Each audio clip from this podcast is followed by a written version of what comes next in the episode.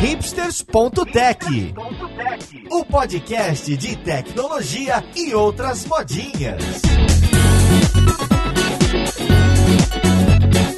Olá, ouvinte, seja bem-vindo a mais um episódio do Hipsters.tech. Eu sou o Paulo Silveira, seu host, e hoje o assunto é testes. Vamos finalmente resolver aquele monte de bug no seu software e você vai poder convencer seu chefe a ter testes automatizados na sua aplicação. Olha só que legal. Então, hoje a conversa é de testes, testes automatizados e TDD. Vamos lá pro podcast e conhecer quem vai conversar com a gente de dois continentes diferentes.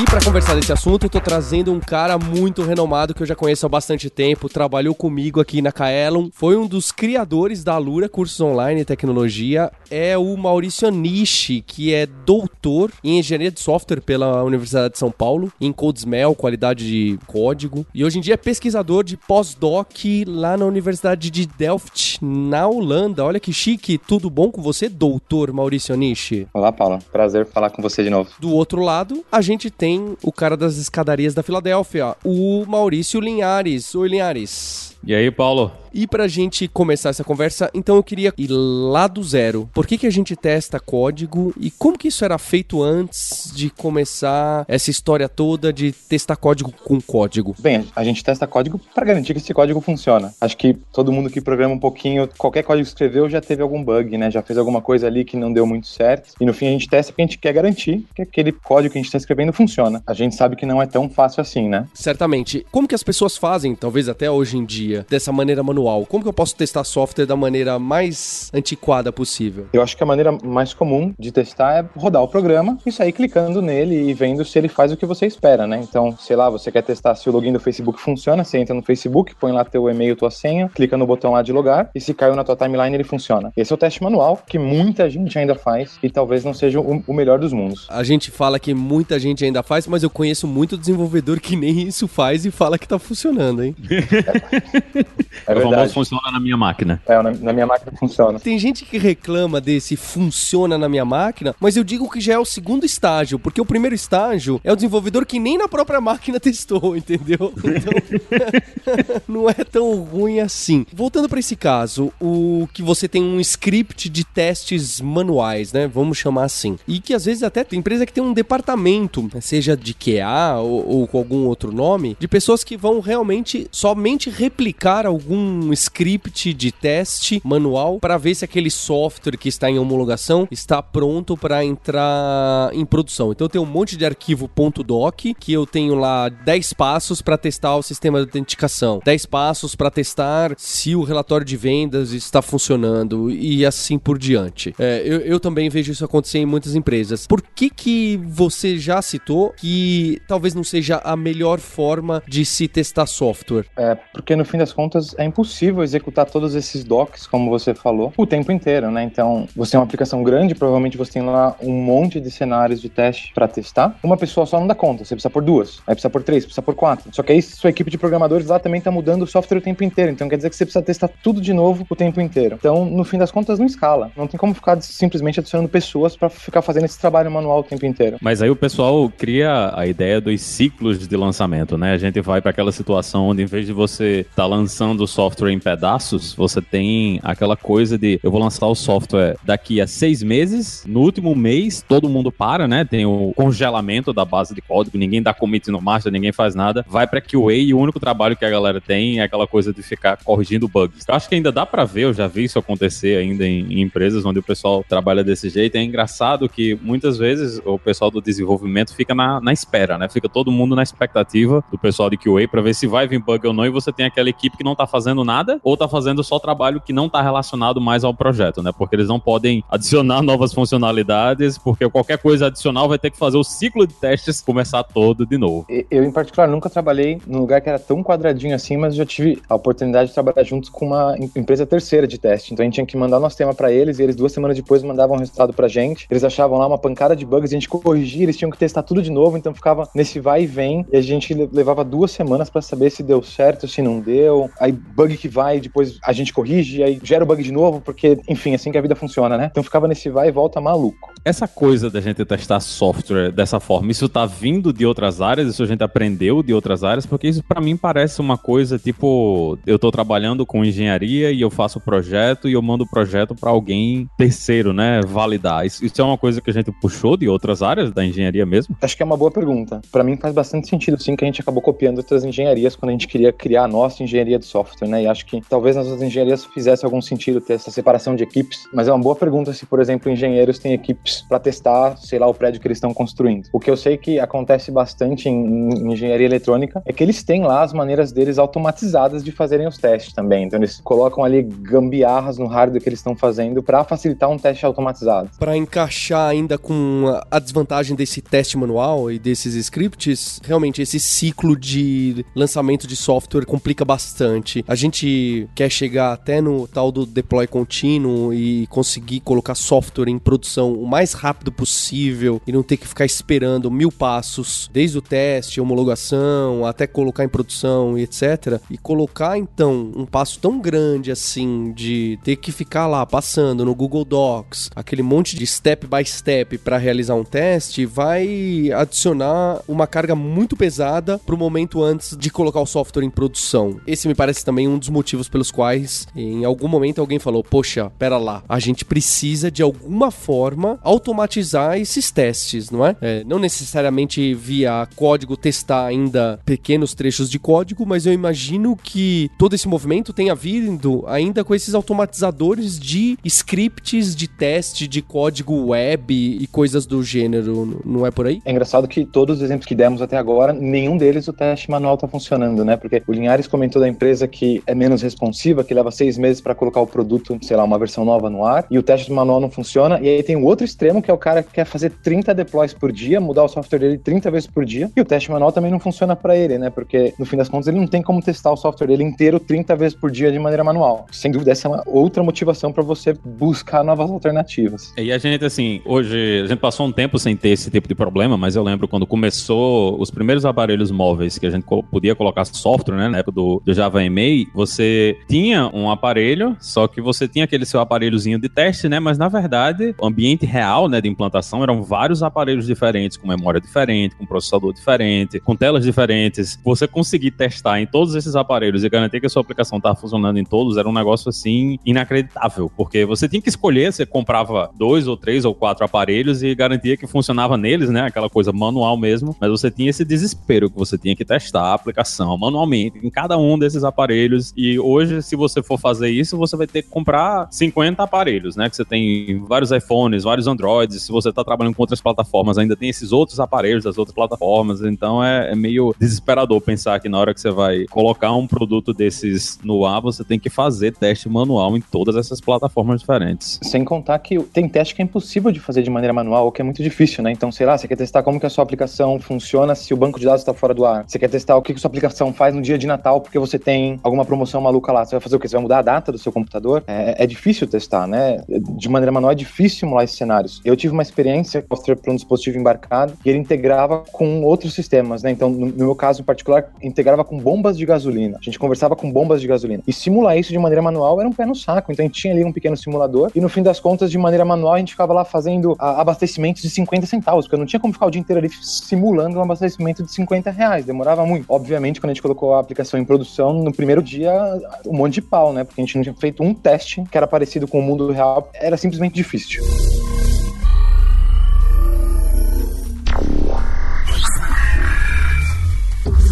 Então a gente tem essa situação de ter um departamento que tem um monte de scripts em, em arquivos a, a, serem executados toda vez que a gente vai lançar uma nova versão do software. Qual que é o próximo passo então que eu posso dar para me livrar desse fardo que é colocar uma pessoa para minuciosamente lembrar de executar aqueles passos e cobrir toda a possibilidade de bug do nosso software? No fim o que a gente tem que fazer é fazer com que o ser humano pare de executar o teste manual, porque é chato, porque é demorado, porque dá trabalho, etc e tal. Ninguém melhor do que uma máquina para fazer isso. Então, a ideia é fazer com que a máquina teste o software, né? A ideia é escrever um programa que teste o seu programa. E isso nem é tão complicado, na verdade. Você tem até ferramentas que te ajudam muito nisso. Então, sei lá, você tem uma aplicação web, você pode usar o Selenium IDE, um plugin do Firefox que no botão gravar, você faz coisas na interface, ele grava e ele gera um script. E esse script ele pode ser executado depois automaticamente por uma máquina. Ele é rápido, ele não cansa, ele não erra. Acho que isso é um exemplo do que é um teste automatizado. E a grande vantagem é que eu posso executar isso de uma maneira também muito rápida, não é? Eu não fico dependendo de ninguém para, olha, a gente vai colocar esse software, a nova versão desse software em produção. Será que agora a gente pode passar para a fase de homologação, para testar e daqui a duas semanas, que foi o que o Linhares também citou, não é? Tendo esse conjunto de testes todos automatizados, a gente tem uma segurança de poder mexer no software e garantir que aquilo que estava funcionando ontem vai continuar funcionando amanhã. Exato. Agora, se você tem esse monte de script automatizado, você vai clicar num botão e a mágica vai acontecer. O computador vai executar um milhão de testes para você em alguns segundos e você na hora vai saber se tudo tá funcionando ou não, se você quebrou alguma coisa que funcionava ou não. Mundo lindo. É, no, no fim das contas, assim, é legal, mas dependendo da quantidade de testes que você tem, de como a sua aplicação se comporta, a gente também tem uns probleminhas aí na hora de escrever esses scripts, né? Ainda existe trabalho do ponto de vista do desenvolvedor em fazer com que esses testes eles não quebrem a cada pequena mudança, né? A gente tem ter um pouquinho mais de cuidado escrevendo a aplicação. Vai ter uma coisa engraçada que a gente teve um episódio faz algumas semanas sobre acessibilidade. O pessoal até comentou que a maior parte dessas ferramentas elas vão usar a parte de acessibilidade que você fez na sua aplicação, né? Se você colocou os atributos corretamente para poder descobrir essas coisas na interface, né? Porque a, a ferramenta em si ela não enxerga, né? Ela não não vê a página, ela tá meio que achando os elementos e clicando lá. Então, para quem tá desenvolvendo a aplicação, tem que ter uma preocupaçãozinha, né? Um pouquinho a mais para fazer com que a ferramenta consiga encontrar e que a cada mudança que você faça, você não quebre os testes sem ter realmente quebrado a funcionalidade, né? Você só quer que o teste quebre se realmente a coisa não tá funcionando. Exato. Agora o desenvolvedor faz a coisa legal, que é pensar no teste, pensar num caminho maligno ali que ele vai fazer na aplicação para quebrar a sua aplicação, é pensar em como desenhar a aplicação de maneira a facilitar esses testes e tudo mais. Agora o humano, o desenvolvedor faz a coisa legal. A parte manual repetitiva ele tá deixando para a máquina. Tem um milhão de desafios para fazer isso acontecer numa aplicação de verdade. E é por isso que tem tanta gente falando sobre como escrever um bom teste, como escrever uma aplicação que facilita teste, etc e tal. Nesse caso, Nish, eu vou começar a minha aplicação, vou começar a produzir lá a ferramenta. Como é que eu começo a aplicação testando? Como é que eu testo essa aplicação que eu tô começando agora? Na verdade, é super simples. E eu sempre falo quando eu tô, tô dando aula de teste que todo mundo na primeira aula de programação já escreveu um teste automatizado desde o começo. Então, imagina que você tá programando ali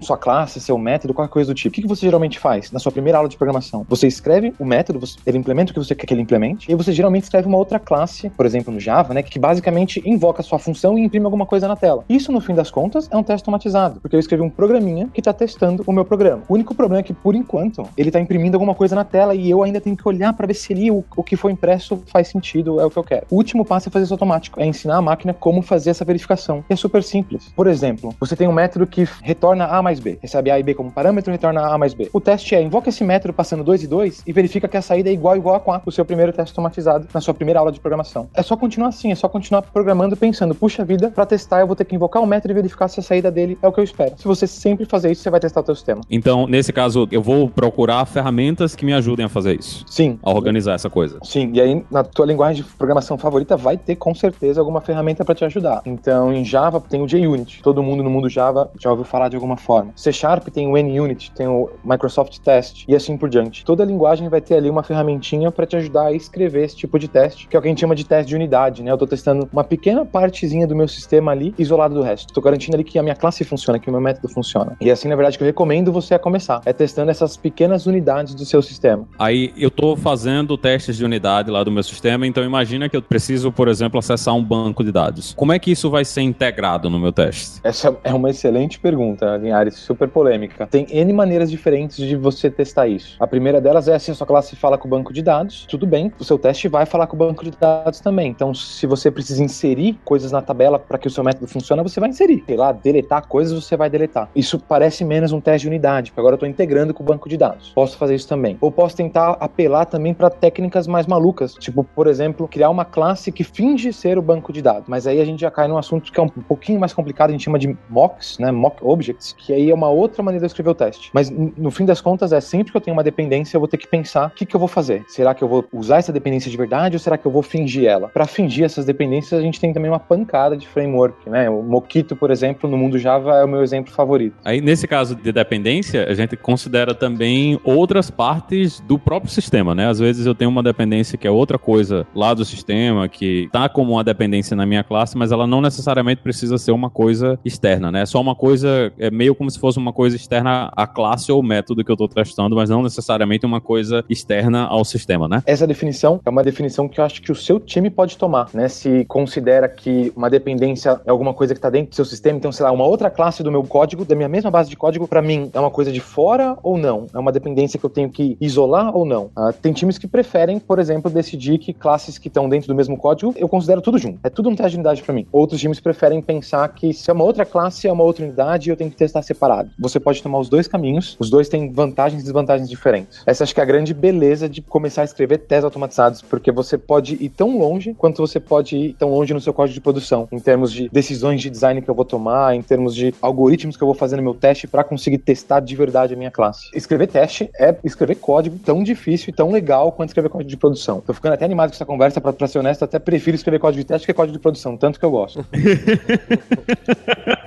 Isso aí é uma exceção. Ô Linhares, ele pode vir aqui nas nossas empresas escrever teste pro que tá faltando aqui dos códigos pra gente, hein? Pois é, viu? Eu tô precisando melhorar a cobertura aqui de algumas aplicações aí, ó. Tô aceitando ajuda aí, porque essa parte de escrever testes, às vezes você escreve o teste e você fica assim, cara, eu passei tanto tempo escrevendo esse teste, eu não produzi uma nova funcionalidade, né? Não, não foi tipo uma coisa nova que entrou. Eu melhorei a situação da aplicação, se aquele pedaço quebrar, agora fica visível, né? Às vezes você tem a sensação de que você passou um tempão ali, mas você não produziu uma funcionalidade nova para o usuário utilizar. Às vezes é até uma coisa que muita gente fala, né? Eu não vou escrever teste porque eu tô perdendo tempo, mas na verdade você não tá perdendo tempo de verdade, né? Você tá investindo no futuro da aplicação. Você continua entendendo o que ela tá fazendo e continua, e aquela funcionalidade daquele jeito específico continua funcionando. Exato, eu acho que essa visão de escrever teste é gastar tempo é, é uma ilusão, porque no fim das contas, se você não escreve teste, você ainda testa, mas de forma manual. Então você programa ali qualquer coisa, aí você sobe sua aplicação e testa, né? Você vê se, se a sua aplicação faz o que você quer. Aí dá pau, você vê uma exceção na tela. Você volta pro código e corrige. Aí o que, que você faz? Você roda de novo. Aí agora o, o erro dá na linha 50 linhas para baixo. O código corrige e sobe de novo a sua aplicação para testar. Isso é uma ilusão. Essa ilusão de que você tá escrevendo um código automatizado, tá gastando tempo, é uma ilusão. Porque se você não escreve, você também tá gastando tempo. Só que você não tá percebendo, porque você tá tão empolgado ali, tão nervoso com os seus bugs ali, que você não tá percebendo que você tá testando da maneira errada. Então, meu objetivo seria ter para cada unidade do meu código, que pode ser normalmente um, um, método, algo pequeno, ter um teste de tal forma que eu possa, com um simples clique, eu possa rodar todos esses testes de maneira automatizada, já que é código, e ter um ok ou não ok, certo? Então lá no final eu vou falar, olha, dos meus 500 testes, 499 passaram. Então eu vou, opa, deixa eu dar uma olhada nesse outro teste que falhou, é, ou ocorreu uma exception, para ver se era esperado, porque às vezes eu faço mudanças que realmente quebram testes, coisas que funcionavam de tal forma antes, vão mesmo deixar de funcionar e, e às vezes era esperado. Ou às vezes não, eu falo, opa, tá vendo? Ó, se eu mexer nisso aqui, tinha ó, alguns outros efeitos colaterais que eu não imaginava. Então eu preciso repensar ou então até mesmo assumir essa mudança. E com isso, toda vez antes de eu fazer o deploy, antes de colocar em homologação, em produção, eu posso reexecutar essa bateria de testes e rapidamente eu tenho um feedback para me dar o sinal de positivo ou negativo para ir além e continuar o meu, minha. É isso? Exato. Você tem ali a, sua bateria de testes, seu software está evoluindo o tempo inteiro e cada vez que você roda sua bateria de testes, você está vendo se ele está evoluindo da maneira como que você quer, né? Se tá tudo funcionando, seus testes estão todos verdes. Se um teste quebrou, você vai ter que entender o porquê que esse teste quebrou. Se é porque você escreveu um bug no seu código de produção e você não sabe, ou porque realmente o comportamento mudou e você precisa atualizar o seu teste. De uma forma ou de outra, o seu teste está ali te mostrando o que está acontecendo ali por baixo dos panos de maneira honesta. Uma coisa importante que a gente tem que lembrar nisso aí também é que a sua coleção de testes, ela deve ser rápida, né? Então, se você está trocando os seus testes manuais que demoram por uma suite de testes que também demora para executar, você vai chegar no ponto onde as pessoas não querem mais rodar os testes ou vai colocar alguma coisa produção na pressa. E o cara, ah, não vou rodar os testes porque eu preciso colocar isso aqui em produção agora e os testes vão demorar três horas para rodar. Então, também é importante na hora que a gente está fazendo essa construção dos testes se preocupar com a performance e a velocidade que a suite de testes vai rodar, porque senão eles terminam esquecidos e jogados de lado, né? Ninguém roda mais os testes porque eles demoram três horas para rodar. É, sem dúvida. Quando você está desenhando o seu teste, pensar na performance do teste é, é, importante, justamente por tudo que você disse. E talvez aí seja uma vantagem do teste de unidade, né? Que eu estou testando um métodozinho ali isolado do meu sistema gigante, ainda tende a ser muito mais rápido do que aquele teste, por exemplo, que tem que subir o browser e sair clicando nas coisas. É, nesse fim de semana, por exemplo, eu mandei um pull request, mandei uma contribuição para o AcertJ. É um projeto que as pessoas estão usando agora para escrever testes automatizados. Ele ajuda você a verificar se o resultado do seu teste faz sentido. E o AcertJ tem quase 10 mil testes automatizados. E 10 mil testes automatizados rodam na minha máquina, meu Maczinho aqui velho de 5 anos, em 25 segundos. Fiz em 25 segundos me parece uma troca bem justa. Não, com certeza. Acho, acho que muita gente vai ficar com inveja dessa velocidade desses testes aí. é, o AcertJ é um caso em particular, né? Uma biblioteca isolada que não fala com o mundo de fora. Então os testes são 100% de unidade. É, eles não precisam de teste de integração. Mas acho que com jeitinho você sempre consegue achar o melhor dos dois mundos. Como é que a gente define o que é teste unitário e teste de integração? Qual é a diferença entre, entre esses dois casos? Olha só, calma, vou fazer uma observação para mostrar que não é só o Linhares que manja de, da parte técnica aqui nesse podcast, hein? Linhares, você está usando o termo antigo, o pessoal fala teste unitário, porque esse unitário dá essa sensação de aditivo e parece que o teste é único, né? E o unit test, a ideia é que é o teste de uma unidade, uma unidade do seu código. Então, não é que o seu teste é um único, e o único é, é aquele pedacinho da unidade, né? O pessoal vai falar em português hoje, tá batendo bastante na tecla de teste de unidade. Tô certo, Maurício Anishi? Sim não. Valeu a tentativa minha, viu? Putz grila. Acho que sim. É, o teste é de uma unidade, então acho que teste de unidade é o que faz mais sentido. Mas durante o meu mestrado eu fiquei super curioso com isso e eu mandei um e-mail para a Associação Brasileira de Língua Portuguesa, ou não me lembro o nome correto, e eles me responderam que teoricamente o certo é testes de unidade. Mas se é um termo de uma comunidade em específico e todo mundo fala daquele jeito, eles é linda e suficiente para aceitar esse tipo de coisa. Então, o mais bonito é teste de unidade, mas teste unitário, dado que muita gente fala, pode ser considerado também uma maneira de se falar. Bem, agora que já passamos a parte do grammar nazi, voltando à pergunta do Linhares, a diferença entre teste de unidade e teste de integração. Teste de unidade é aquele teste que testa uma parte única do teu sistema. Então, uma classe do teu sistema e você quer testar ela do resto. Um teste de integração é um teste que você começa agora a integrar com outras coisas. Por exemplo, o exemplo que você deu no começo, Linhares, um banco de dados. Então, quero saber como a minha classe se comporta quando ela se integra com aquele banco de dados ou como a minha classe se comporta com o meu serviço web e etc. Eu tenho uma regra pessoal, no fim das contas, que eu odeio o teste de integração. Odeio porque ele é mais difícil de escrever naturalmente, né? Se eu tenho um banco de dados, eu tenho que pensar como que eu vou me integrar com o banco de dados. Se eu tenho um serviço web, eu preciso pensar como que eu vou me integrar com ele, etc. e tudo mais. Então a minha regra é eu sempre tento apelar para um teste de unidade. E como que eu faço isso no meu código de produção? Então eu penso comigo mesmo. Eu estou escrevendo uma regra de negócio? Se eu estou escrevendo uma regra de negócio, então eu faço com que essa classe não faça integração também. Ou ela tem regra de negócio ou ela tem integração. Regra de negócio, if, for, else. Isso é regra de negócio. Integração é aquele código feio que você tem que escrever para falar com o banco de dados do serviço web. Então, ou um ou outro. E aí, no fim das contas, o que eu, eu acabo percebendo é que se você isola suas regras de negócio, se elas nunca tocam em integração, acaba sendo fácil escrever teste de unidade para esse tipo de coisa. E aí, as minhas classes que são responsáveis por integração, aí ali eu choro e escrevo um teste de integração para ela. Mas aí, aí eu sei que eu, estou testando só a minha integração e não a minha regra de negócio, não os meus ifs e fors e else. Aí a gente tem algum outro tipo de teste que o pessoal normalmente faz? Tem, por exemplo, teste de performance. Você quer saber se sua aplicação responde no tempo que você deseja. Se sua aplicação responde em menos de dois segundos, seu teste falha. Teste de carga, você quer saber o que acontece com a sua aplicação se tem duas mil pessoas acessando a sua aplicação. Tem o teste sistema, que é, será que minha aplicação funciona com tudo junto? Então, meu código Java, com meu código JavaScript, com o meu código CSS, com o meu HTML, com o meu etc ali, tudo isso junto funciona? Então, dá para ser super criativo e escrever testes diferentes.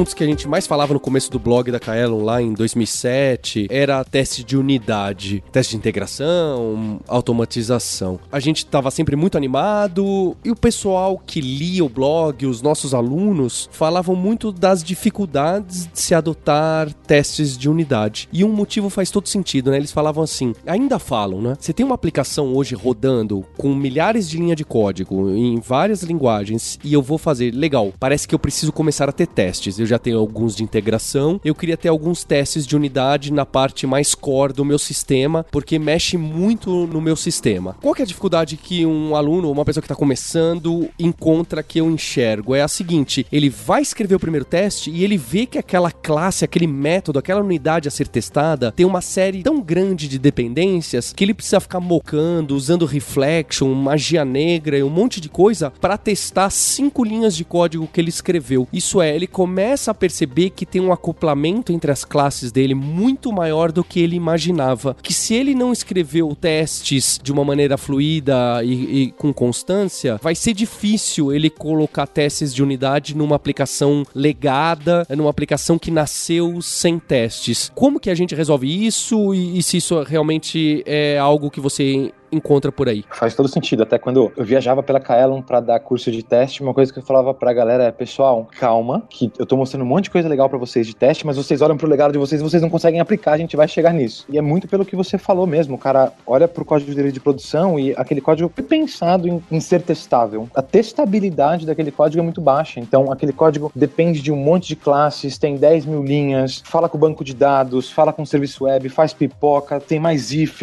É maluco. Essa relação é muito muito forte entre um código de qualidade no código de produção e o quão fácil é testar esse código. Às vezes no legado o cara não estava pensando em testabilidade, ele programou de outra maneira. Nesses cenários em particular, a minha recomendação é para que você esqueça o teste de unidade, faça um teste mais de integração, um teste de sistema, por exemplo, que sobe o browser, ele clica nas coisas e devagarinho, quando você começar a refatorar o seu código, você refatora ele e aí você faz ele ser testável, né, para que você consiga escrever um teste de unidade. Mas no começo, o código legado é teste de sistema, porque de novo é bem difícil testar um legado com teste de unidade bonitinho bonitinho, aquele que você escreve e, e tem orgulho depois e, e mostra para namorado. Código legado tem que apelar para testes diferentes, com certeza. E aí refatorar por um código testável, que aliás foi o tema da minha dissertação de mestrado, é o tema do meu livro de TDD, pouquinho de testes e um montão ali sobre como escrever um código fácil de ser testado. Que parece realmente ser a parte mais complicada. É porque se você não tiver muito acostumado, mas a partir do momento que você pega o jeito, pega a mãe ali, você acaba não conseguindo mais escrever código que não é testável, porque no fim das contas não, você não tem muita regrinha para seguir, são poucas. Só que você tem que se policiar para seguir ela o tempo inteiro. O principal é que você tem que escrever o código já do ponto de vista do teste, né? Se você quer realmente conseguir escrever testes unitários para sua aplicação, o teste não pode ser um, um, efeito colateral, uma coisa que vem depois que você já escreveu o código. Você tem que escrever o código já pensando em como é que você vai escrever o teste para aquele código, né? E isso é o que vai ajudar você a fazer com que tudo isso ande mais rápido. Porque na hora que você já está assumindo que vai ter um pedaço de código que vai testar essa classe, esse método que você está produzindo, você vai pensar em qual é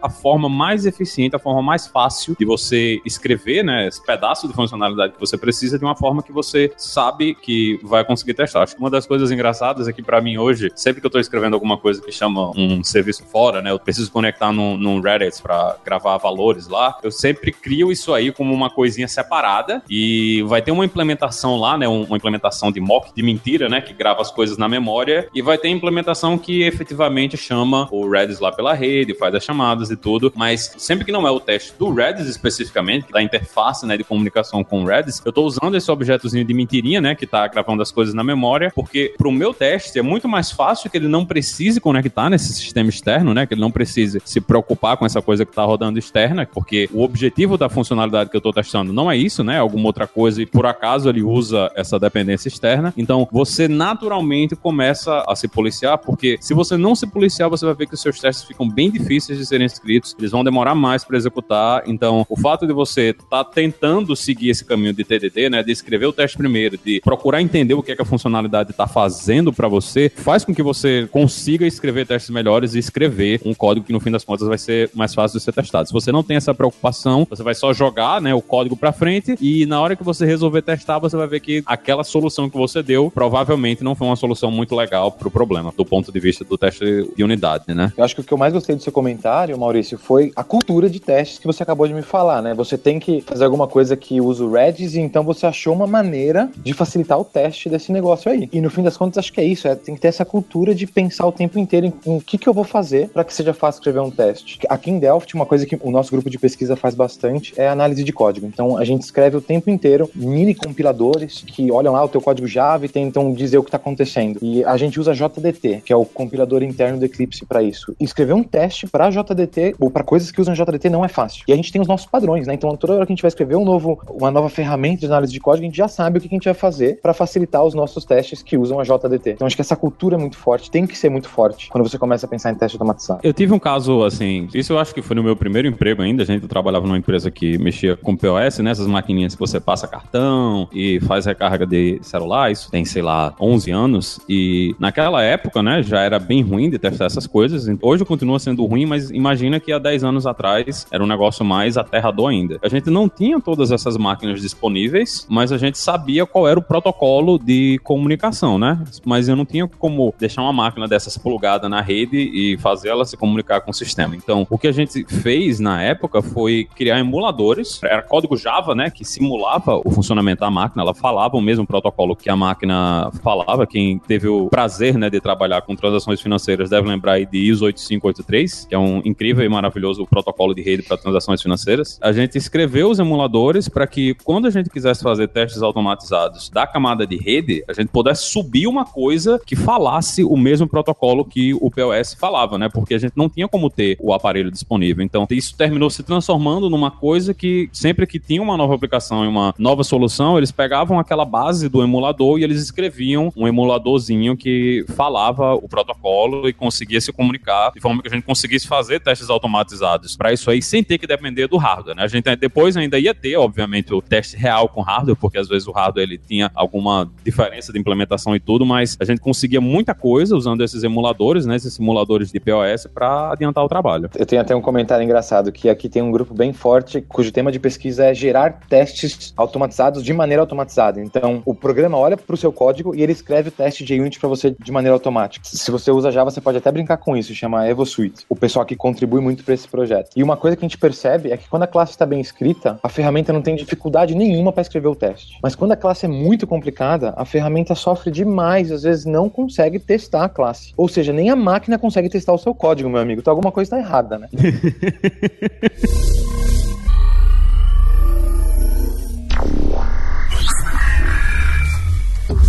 Então começou a aparecer a sigla TDD aí, de Test Driven Development, com esse meu sotaque bacana. Eu queria saber então um pouco mais de onde surgiu isso e o que, que é exatamente, o que, que tem a ver com testes e, e testes automatizados. Qual que é a diferença de eu falar, eu tenho na minha aplicação testes automatizados e de falar, olha, eu utilizei Test Driven Development para criar essa minha aplicação. A ideia do TDD é você, ao invés de fazer da maneira tradicional, que é escrever lá uma pancada de código de produção e só depois escrever o teste, a ideia é que você escreve o teste primeiro, antes mesmo de você ter o seu código de produção. Você olha para o teste e aí sim você escreve o seu código de produção. Então você escreve o teste antes do código de produção. E parece super maluco, né? Puxa vida, como que eu vou escrever o teste se nem tem um código para testar? Mas só esse exercício de você tentar fazer isso te dá várias coisas legais. Por exemplo, faz você pensar mais sobre o problema que você quer resolver, faz você escrever um código estável, porque você começou pelo teste, você sabe que a sua classe de produção não pode ser acoplada, tem que ser simples, senão você vai estar ferrado para escrever o teste. Então acho que essa é a grande graça do 3D e acho que é por isso que as pessoas falam tanto sobre ele. Começar pelo teste faz você escrever um código testável, ou tende a forçar você a escrever um código testável. É um pouco difícil de adotar esse tipo de prática, não é verdade? Ah, total, sem dúvida, porque é diferente, né? A gente não está acostumado. A gente passou 10 anos programando o código de produção primeiro e depois o do teste. O suporte das IDS também é de alguma forma limitado, né? Escrever código que não compila no Eclipse, o Eclipse não gosta, fica maluco. Tem N desafios. Pensar no que testar antes mesmo de pensar no algoritmo é outro desafio para nossa mente, né? A gente está acostumado a cair direto lá na implementação, no, no detalhe do algoritmo. Agora não, você tem que começar pensando, puxa vida, o que, que eu vou passar para minha classe como cenário para testar o que eu quero. É uma é mudança de paradigma mesmo. Tem a dificuldade, a curva de aprendizado natural, né? De qualquer coisa nova que você está fazendo. E no, no TDD tem um pessoal que hoje em dia, que antes era fã até, já critica um pouco, talvez um pouco pela dificuldade de você tentar levar isso a ferro e fogo, de sempre escrever o teste antes, então numa linguagem compilada, você fica com aquele código que não está compilando no momento e ficar adivinhando o que, que vai ter aquela classe, que eu pessoalmente gosto bastante. Inclusive um dos grandes críticos é o DHH do Rails. Como que tá isso hoje em dia? Sim, sem dúvida. Acho que teve esse momento da comunidade que o pessoal era mais extremista, mais polêmico, né? E se você não fizer TDD 100% do tempo, não fala comigo, não sou seu amigo, você vai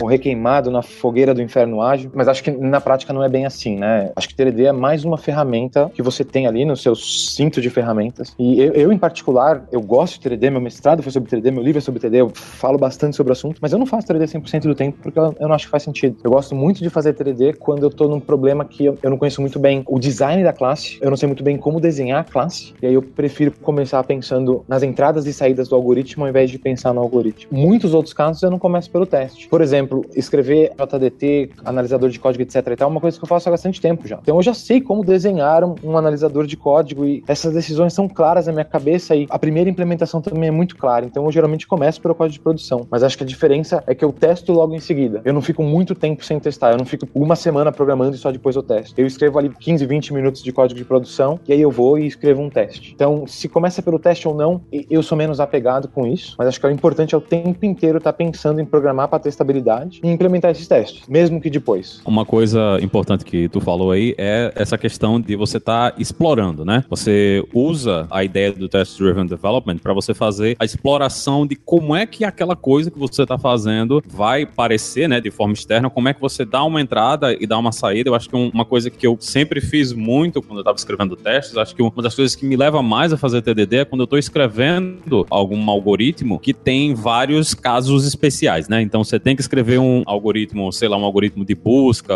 um algoritmo de ordenação de objetos e tem o caso base, né, que é aquele caso que é fácil de você escrever, e você tem aqueles casos que são os casos especiais, né? Os casos que você precisa mudar um pouquinho do código para fazer ele funcionar. Isso é uma coisa que eu vejo o TDD como sendo muito legal, porque você consegue descrever todos aqueles casos, né, que você tem, todas as entradas e todas as saídas que aquela implementação ela vai ter, mas você não precisa escrever a solução inteira em uma sentada só. Você descreveu o que é que a solução deve fazer, né, no fim das contas, como é que ela deve se comportar no final, mas você pode se concentrar em primeiro implementar o caso base, né, ver os testezinhos do caso base ficando todos verdes e de um em um nos casos especiais, né, e resolvendo a solução dos casos especiais de um em um, em vez de você tentar implementar a coisa toda de uma vez numa pancada só, que é muito mais difícil, porque você vai ter que considerar tudo de uma vez só e você não tem nada ajudando você. Enquanto na hora que você está partindo da ideia do TDD, que você está escrevendo aquela solução em pedaços, você consegue dar os passinhos, né? Que é até uma, coisa que o Kent Beck, que é um dos criadores dessa ideia, ele, ele fala aquela coisa dos passos de bebê, né? Você vai dando um passinho, um pequeno passo de cada vez, e esses passos, no fim das contas, vão fazer você chegar no, no final, em vez de você tentar dar um salto de uma vez de um canto pro outro, que às vezes termina não funcionando, porque você tenta abraçar o mundo de uma vez só e é muito mais difícil você conseguir fazer uma coisa dessas de forma correta do que ir um passinho de cada vez. Eu concordo, Maurício. E para mim isso me ajudou até do lado pessoal, porque eu sou um cara afobado. Se me der, eu quero acabar o programa hoje. Com TDD, não, né?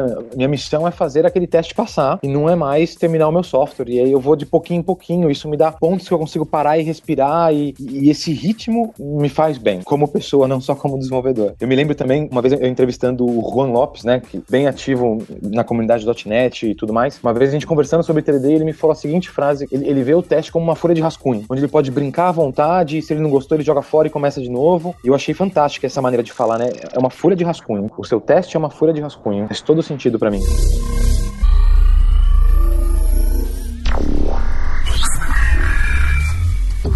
Maurício o que mais que tem de novidade aí em testes? Porque quando se fala em testes, então tem isso, né? A gente automatizar o teste usando esse monte de frameworks que basicamente toda a linguagem, todo o ecossistema tem. A gente também fala do TDD, do modo de desenvolver. A gente fala das ferramentas de mock para tentar salvar a gente das complicações de testar classes um pouco mais complicadas, métodos que envolvam alguma parte de infraestrutura ou, ou de outras classes complicadas. O que, que tem surgido por aí além desse que eu vou chamar de feijão com arroz? Depois? Eu acho que do lado da indústria, né? Bem, a gente fala do lado da indústria, né? A galera que desenvolve não igual a gente que só fica pesquisando, né? Do lado da indústria, eu vejo a galera evoluindo muito todo e qualquer tipo de ferramenta que te ajuda. Então, o JUnit 5 vai sair com funcionalidades legais, de coisas que eram chatas no JUnit 4. O AssertJ, por exemplo, é uma biblioteca bonita para você escrever asserts, que às vezes se o assert era complicado, você precisava escrever muito código para isso, então o AssertJ ajuda bastante também, né? Mockito 3 está para sair. Então, eu vejo essa galera da indústria melhorando muito as ferramentas básicas que a gente tem hoje do lado da academia, eu vejo essa galera trabalhando muito em como conseguir testar coisas gigantescas, né? Então, por exemplo, um super colega meu quer conseguir testar código de satélite, coisas malucas. É, mas uma coisa que eu acho que é bem comum, bem famoso na academia, que o pessoal da indústria não tá usando e já deveria usar, é teste de mutante. Vocês sabem o que é teste de mutante? O pessoal já ouviram falar? Aquele quando você quer saber se ó, aquele X-Men é nível 5 ou nível 4. Toda palestra de mutante, alguém põe uma foto de um X-Men, de uma tartaruga ninja. É porque, é porque todo mundo é super criativo, que nem eu. É o cérebro, né? sempre- Tá todo mundo usando o cérebro com o professor Xavier lá pra descobrir quem são os mutantes. É o Capitão Óbvio. Semana passada tinha uma palestra sobre o assunto e o cara botou uma tartaruga ninja, todo mundo. Puta, hoje, hoje é da tartaruga ninja. A ideia do teste mutante é verificar se a sua bateria de testes tá boa. Como que ela faz isso? Imagina só o seu código de produção. Você tem lá um if, if A maior do que 10. Se eu mudar o maior para menor, ou seja, um erro inocente que você acaba fazendo no seu dia a dia, se eu mudar o maior para menor, eu quero que a minha bateria de testes fique vermelha, certo? Se ela não ficar vermelha, quer dizer que, puxa vida, tem uma coisa ali que não tá bem testada, né? Tem um caso que não tá testado. Isso é o teste de mutante. Então, uma ferramenta de teste de mutante, por exemplo, para Java, o PyTest, essa ferramenta vai no seu código de produção, ela sai mudando coisas malucas, então ela troca menor para maior, igual igual para diferente, e daí vai a criatividade, né? Pega o seu select, muda um, um inner join para left join, etc e tal. Se os testes fi- ficam vermelhos, legal, a sua bateria de teste mata o mutante. Só que se a sua bateria de teste fica verde, quer dizer que aquele mutante sobreviveu à sua bateria de testes. Opa, tem alguma coisa errada. Isso é uma coisa que eu acho muito legal, eu tenho usado bastante nos meus projetos aqui, e ele realmente me mostra coisas que eu esqueci de testar, e que acho que dá para as pessoas usarem hoje com certeza. O grande contra é, obviamente, essa- essas ferramentas levam tempo para rodar, né? Porque imagina, ela mexe o seu código, ela tem ferramenta que faz isso a nível de bytecode, tem outras que fazem isso a nível de código, então tem que recompilar o seu projeto toda vez que faz uma mutação, aí tem que rodar a sua bateria de testes e tudo mais. Isso pode levar algum tempo, mas são problemas que a galera tá trabalhando. Você consegue rodar lá o seu teste de mutante uma vez a cada duas semanas sem problema algum lá no seu cloud. Me agrada bastante a ideia. Acho que uma, uma coisa que a gente faz que é bem comum também é o que a gente chama de smoke tests, né? Que eu não sei como é que tá traduzido em português, não sei se o pessoal chama teste fumaça, né? Mas. Acho que é teste de fumaça. É teste de fumaça mesmo? Meu Deus. É. É meio, meio assustador isso aí. Você vai rodar os testes para garantir que o sistema ele tá pronto, né? A gente tem uma suíte de testes unitários que roda na, em uma das aplicações que a gente tem aqui. E como essa aplicação ela é uma aplicação crítica, porque ela controla todo o tráfego que entra dentro da, dos sistemas que a gente tem na DigitalOcean, o que vai acontecer é que quando a gente faz o deploy dessa aplicação, ela vai para um grupo de servidores que está ativo e a gente tem um conjunto de servidores que está inativo, né? Ele não está recebendo requisições dos clientes do lado de fora. Então, quando a gente vai fazer uma implantação, vai rodar um deploy, a gente roda o deploy para os servidores que estão inativos. Então, a gente faz a implantação nesses servidores que estão fora, né, das requisições dos clientes e a gente roda esses smoke tests que é exercitando coisas que a gente sabe que são essas coisas elas não podem quebrar de forma alguma dentro do sistema, tudo isso tem que estar funcionando e a gente só corta a implantação, só oficializa a implantação e manda tráfego para esses servidores que estão inativos quando os smoke tests eles saem verdinhos, né? Quando a gente garante, ó, todos os smoke tests passaram, to- todas as requisições dos servidores responderam corretamente, então todas as máquinas que a gente tem lá nesse grupo, elas estão se comportando corretamente e se alguma dessas máquinas não tá, a gente simplesmente não roda o deploy e vai descobrir por que é que essa coisa não tá funcionando, né? Então, isso você tanto pode fazer com clientes, tem muita gente, principalmente assim, muitas empresas grandes, eles fazem implantação para um grupo de máquinas e colocam essas máquinas em produção oficialmente e eles vão ver, né, como é que tá o tráfego para essas máquinas, se a quantidade de erros aumentou, se os clientes estão saindo, estão fazendo log-off, né, ou tendo dificuldade de acessar, eles vão fazendo o rollout, né, vão fazendo a implantação para mais máquinas conforme eles vão verificando que o ambiente continua se comportando de forma correta. Então, isso é outra coisa assim que eu acho que é bem importante de se fazer quando você está fazendo implantação para produção, especialmente se você está querendo, né, chegar nessa coisa de entrega contínua, de você poder ficar fazendo implantação o tempo todo, você precisa de alguma coisa que vai dizer para você sim, meus servidores estão funcionando corretamente quando eles estão no ar, né? E outra coisa que a gente faz muito também é canary testing. Acredito que deva ser teste canário também, que vem daquela ideia dos passarinhos que eles colocavam nas minas de carvão, que quando o pessoal tava cavando a mina e se saísse algum tipo de gás nocivo, né, que seria nocivo para seres vivos, os pássaros eles morreriam antes das pessoas que estavam lá dentro da mina, porque eles são menores, eles vão respirar e vão terminar morrendo antes. Então, a gente tem também uma solução que fica externa ao nosso ambiente, que fica testando coisas que são críticas da aplicação, né? E se em algum momento essa parte crítica, da, esse flow crítico da aplicação para de funcionar, ele gera um alerta e a gente vai lá ver o que é que está acontecendo, porque ele está fazendo as chamadas que pra gente são tipo chamadas que não podem parar de acontecer de forma nenhuma. Então, isso é uma coisa que eu acho que é importante também para o pessoal ter em produção, é ter alguma coisa que fica chamando os seus sistemas, aquelas partes mais críticas, né? E fica validando que o seu sistema continua respondendo corretamente para essas coisas. Se por algum motivo ele não tiver, né, você tem que ir lá e resolver o problema. Então, hoje a gente descobre essas coisas, a gente descobre que as coisas param de funcionar, no geral, antes do cliente chegar pra gente e reclamar. Então, normalmente quando o pessoal chega pra gente e reclama que tem alguma coisa que tá dando problema, a gente já tá trabalhando na solução para isso aí. Então, eu acho que para quem tá colocando sistemas em produção, tem que se preocupar com isso aí. Você tem que ter alguma solução do lado de fora que garante que as coisas críticas da sua aplicação estão funcionando o tempo todo. O, o mais legal é que eu nem sei quanto tempo a gente está aqui, uma hora, e a gente já falou de um monte de tipo de teste diferente. A gente falou teste de unidade, integração, teste de sistema, smoke test, canary test, TDD, etc e tal. É um mundo à parte, né? É realmente um mundo à parte. Um monte de coisa para estudar. E exatamente, Anish. Inclusive, a gente está realizando agora o teste de paciência do ouvinte. Tá chegando ao fim do episódio. Se ele chegou até aqui, ele passou no teste. Então eu queria agradecer muito o Maurício Anish pelo tempo dele e aí pelo fuso horário na Holanda, na universidade. Convidar também você ouvinte a conhecer os livros do Maurício Anish na Casa do Código. Tô deixando os links aqui na página do hipsters.tech que ele escreveu sobre TDD. Ele tem livros muito conhecidos na comunidade de testes. Vale a pena você dar uma lida. E também o Maurício Linhares pela companhia de sempre. Então é isso, a gente se vê na próxima terça-feira. Um abraço a todos hipsters. Tchau.